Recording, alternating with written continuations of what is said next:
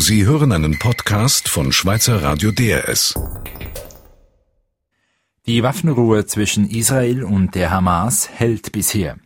Laut einer Sprecherin der israelischen Armee wurden seit Mitternacht weder Raketen aus dem Gazastreifen Richtung Israel abgeschossen, noch flog die israelische Luftwaffe Angriffe.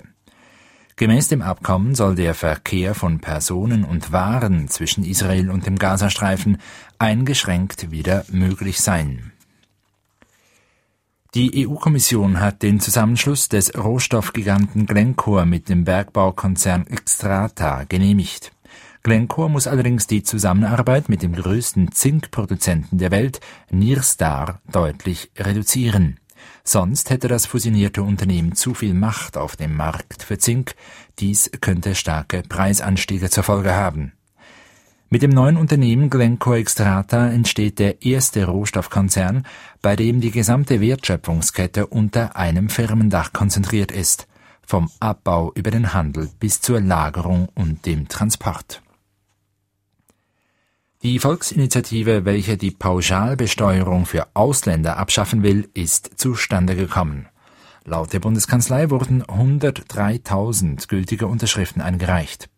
Die eidgenössische Initiative verlangt, dass ausländische Staatsangehörige, die in der Schweiz wohnen, hier aber nicht erwerbstätig sind, Steuern zahlen wie alle anderen auch, nämlich auf der Grundlage ihres Einkommens und Vermögens. Lanciert hatte das Volksbegehren die Alternative Linke. Heute gibt es in der Schweiz über 5000 Pauschalbesteuerte. Die Kantone Zürich, Schaffhausen, Appenzell Ausserrhoden und die beiden Basel haben die Pauschalbesteuerung bereits abgeschafft. Der Bundesrat will den Grundstückverkauf an Personen im Ausland weiterhin beschränken und das entsprechende Gesetz grundsätzlich beibehalten. Die sogenannte Lex Koller könne als Mittel dienen gegen das erhöhte Interesse an Immobilien in der Schweiz, schreibt der Bundesrat in seiner Antwort auf mehrere parlamentarische Vorstöße. Die Aufhebung hätte volkswirtschaftlich negative Folgen, da in der Finanzkrise die Immobilien- und Mietpreise weiter steigen dürften. Die Lex Koller wurde vor 30 Jahren geschaffen, um der Überfremdung des einheimischen Bodens Einhalt zu gebieten, wie es hieß. Russland befürchtet, dass die geplante Stationierung von Patriot-Raketen in der Türkei die Stabilität in der Region gefährdet. Dies sagte ein Sprecher des russischen Außenministeriums. Die Türkei hatte bei der NATO die Stationierung dieser Flugabwehrraketen beantragt an ihrer Grenze zu Syrien. Das NATO-Mitglied Türkei fühlt sich durch den Bürgerkrieg in Syrien bedroht. Die NATO prüft den Antrag derzeit. Die britische BBC hat einen neuen Generaldirektor. Der bisherige Londoner Operndirektor Tony Hall tritt die Nachfolger von George Entwistle an. Dieser war kürzlich wegen einer Fehlberichterstattung des Senders zurückgetreten. Die BBC hatte fälschlicherweise einen Politiker des Kindsmissbrauchs bezichtigt. Zuvor war der Sender ähnlichen Vorwürfe gegen einer seiner früheren Starmoderatoren nur halbherzig nachgegangen. Die Börsendaten von Thomson Reuters, des Swiss Markenindex, der stand kurz vor Schluss bei 6.686 Punkten. Das ist ein Plus von 0,6 Prozent. Und der Eurostox 50, der liegt bei 2.535 Punkten. Ebenfalls ein Plus von 0,6 Prozent. Das Wetter? Morgen gibt es über dem Mittelland gebietsweise Nebel, sonst scheint teils die Sonne, teils ist es bewölkt. Die Temperatur 5 bis 10 Grad. Verkehrsinfo DRS von 17.34 Uhr genau. Stau oder Behinderungen auf diesen Strecken. In der Region Zürich auf der A1 Richtung Bern zwischen Erfretikon und Weiningen folglich, auch auf der A53 zwischen Hegnau und dem Brüdiseler Kreuz. Auf der A1 Richtung St. Gallen zwischen dem Limmataler Kreuz und Affoltern folglich auf dem Westring zwischen Urdorf Süd und dem Limmataler Kreuz. Weiter Stau oder Behinderungen auf der A1 in Richtung St. Gallen zwischen der Verzweigung Zürich Nord und Wallisellen vor dem Schöneichtunnel statt einwärts vor zwischen Zürich Ost und Unterstraß und in der Zentralschweiz auf der A14 Richtung Luzern zwischen Giesekon Rot und der Verzweigung Rotsee. Dann in der Region Basel Verkehrsbehinderungen, nämlich auf der A2 Richtung Luzern zwischen der Verzweigung Wiese und der Verzweigung Hagnau. In der Region Aargau-Solothurn auf der A1 Richtung Zürich zwischen der Verzweigung Herken und der Verzweigung Wickertal und auf der A1 dort zwischen Wettingen Ost und Aarau Ost und schließlich in der Region Bern auf der A1 Richtung Zürich zwischen der Verzweigung Wankdorf und der Verzweigung Schönbühl.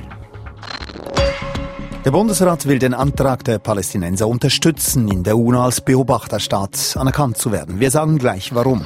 Dann schauen wir uns die Rolle des ägyptischen Präsidenten Mursi etwas genauer an, der bei der Aushandlung der Waffenruhe zwischen Israel und Hamas eine wichtige Rolle gespielt hat.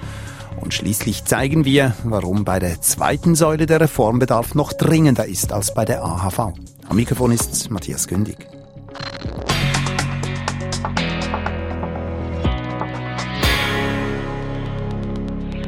Dass die Waffen im Gaza-Konflikt ruhen, wird von den Palästinensern als Sieg gefeiert. Und gleich schon schauen sie zuversichtlich nach vorne.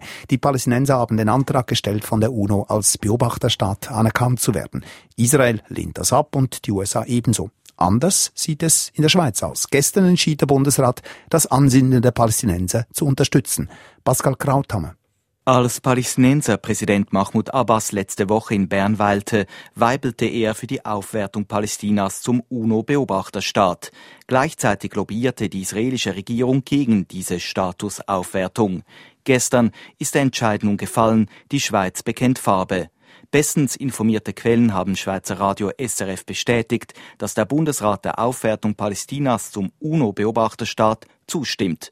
Für Politologieprofessor Laurent Götschel, Direktor von Swiss Peace, ist dieser Schritt progressiv, aber folgerichtig. Die Schweiz hat schon in der Vergangenheit eigentlich eine sehr progressive, offene Politik gespielt in Bezug auf, die bilateralen Kontakte zu den Palästinensern. Äh, sie hat sogar informelle Kontakte zu Hamas gepflegt und von dem her gesehen sehe ich da überhaupt keinen großen Schritt in eine bestimmte Richtung. Der Bundesrat will vor der offiziellen Bekanntgabe seines Beschlusses am Mittwoch noch mit der Außenpolitischen Kommission des Ständerates der APK zusammenkommen. Wie schon bei der Nationalrätlichen Kommission gibt es in der ständerätlichen APK Verständnis für die Aufwertung Palästinas, bestätigt deren Präsident SVP-Ständerat Hannes Germann. Ich denke, dass die Mehrheit eine Lösung möchte, also dass man in dieser Anerkennungsfrage mit Palästina einen Schritt weiterkommt, auch dass man die gemäßigten Kräfte in Palästina eben stärkt.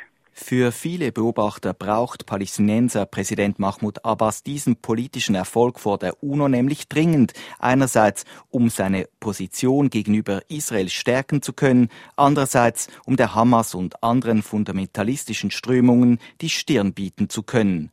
Vor diesem Hintergrund können eben selbst viele bürgerliche Politiker, die eine enge Bande zum Staat Israel haben, die geplante Aufwertung Palästinas unterstützen, auch weil es diesmal nicht um die Anerkennung Palästinas als eigenständiger Staat geht. Der Beobachterstatus ist vielmehr eine symbolische Anerkennung.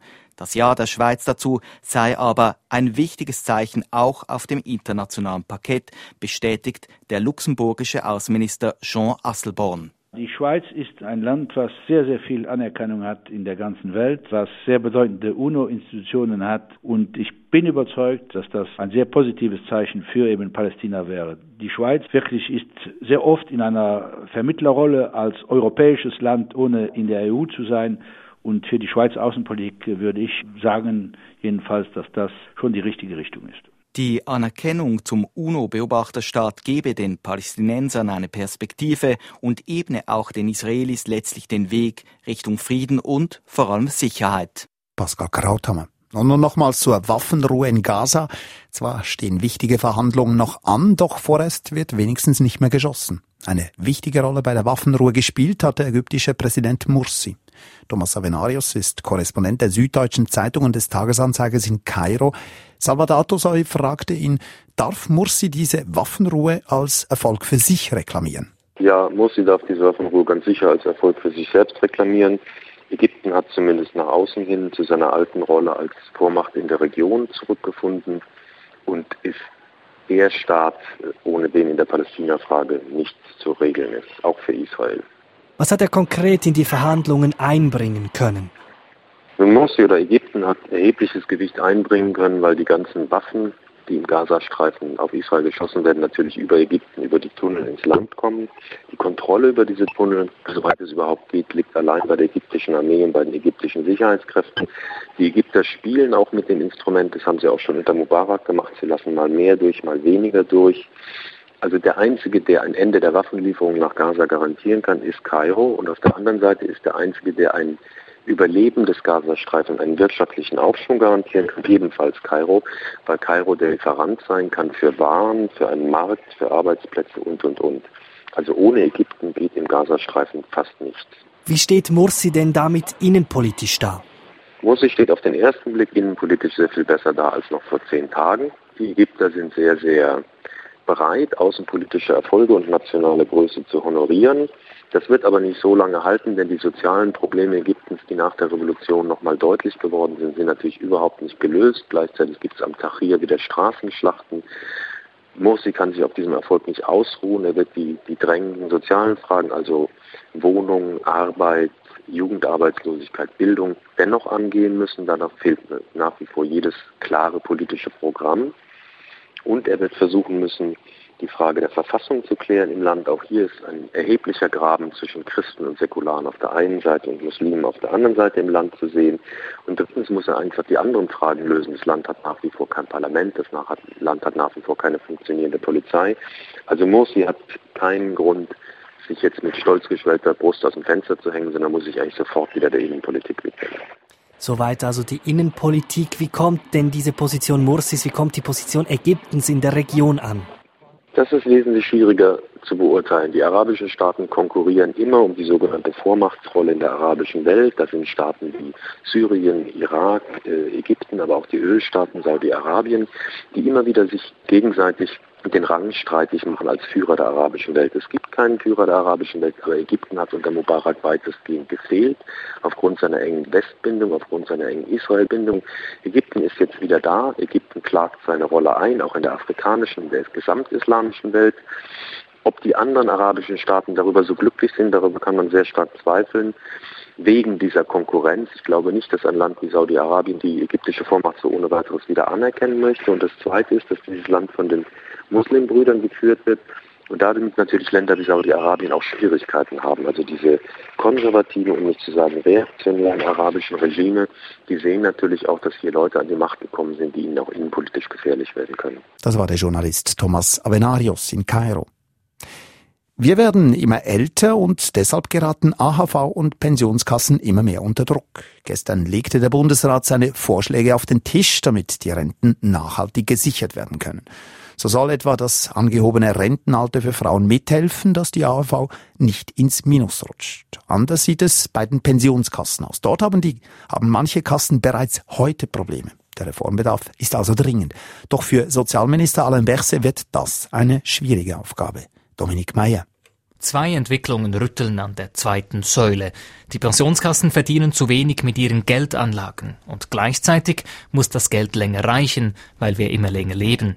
Konkret müssen bei manchen Kassen die aktuell Erwerbstätigen mit ihrem Geld die Renten der Pensionierten mitfinanzieren. Das sei so nicht haltbar, sagt Colette Nova, Vizedirektorin des Bundesamts für Sozialversicherungen.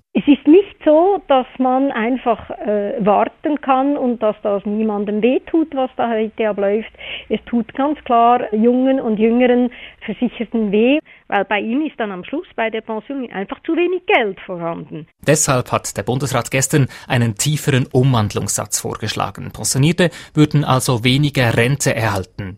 Für Linke und Gewerkschafter ist das offiziell ein rotes Tuch, doch gemäßigte Stimmen wie Gewerkschafter Martin Flügel geben sich zumindest gesprächsbereit. Grundsätzlich anerkennen wir, dass man über den Umwandlungssatz sprechen darf, aber immer mit den entsprechenden Kompensationsmaßnahmen sagt der Präsident des Gewerkschaftsverbands Travail Suisse. Auch der Bundesrat will Kompensationsmaßnahmen. Er will so garantieren, dass die Renten für Leute mit kleinen Einkommen nicht sinken. Doch der Umwandlungssatz ist nicht das einzige Problem der zweiten Säule. Ein weiterer Konflikt dreht sich um die privaten Lebensversicherer. Fast ein Drittel der Arbeitstätigen in der Schweiz haben ihr Pensionskassengeld bei Konzernen wie AXA Winterthur, Swiss Life oder Balois. Diese erzielen stattliche Gewinne mit den Pensionskassenprämien gegen Tod und Invalidität. Die Versicherten müssten viel mehr von diesen Gewinnen erhalten, fordert Gewerkschafter Martin Flügel. Die Lebensversicherungen profitieren heute von der zweiten Säule sehr stark. Viel Geld, das da an die Lebensversicherungen fließt, gehört den Versicherten und muss auch zu den Versicherten und zu den Renten kommen. Beim Bundesrat rennen die Gewerkschafter halboffene Türen ein. Die Regierung prüft, wie die Gewinne besser und fair verteilt werden könnten und ob die Aufsicht strenger werden muss. Dagegen werde sich die Branche wehren, sagt Lucius Dürr, Direktor des Schweizerischen Versicherungsverbands. Ich muss schon darauf hinweisen, dass Gewinne, die erzielt werden, ja nicht in der Kasse bleiben, sondern die werden einerseits investiert oder insbesondere zur Kapitalbildung gebraucht. Wir müssen sehr, sehr viel Kapital hinterlegen. Da braucht es einen gewissen Gewinn. Von dort her drängen sich keinerlei Änderungen auf. Sozialminister Alain Berset hat ein Problem. Die zweite Säule braucht dringend Reformen. Doch um die Linke an Bord zu holen, muss er die Pensionskassenanbieter stärker an die Kantare nehmen und damit bringt er die Versicherungen gegen sich auf. Sie hörten einen Podcast von Schweizer Radio DRS. Mehr Informationen auf drs.ch.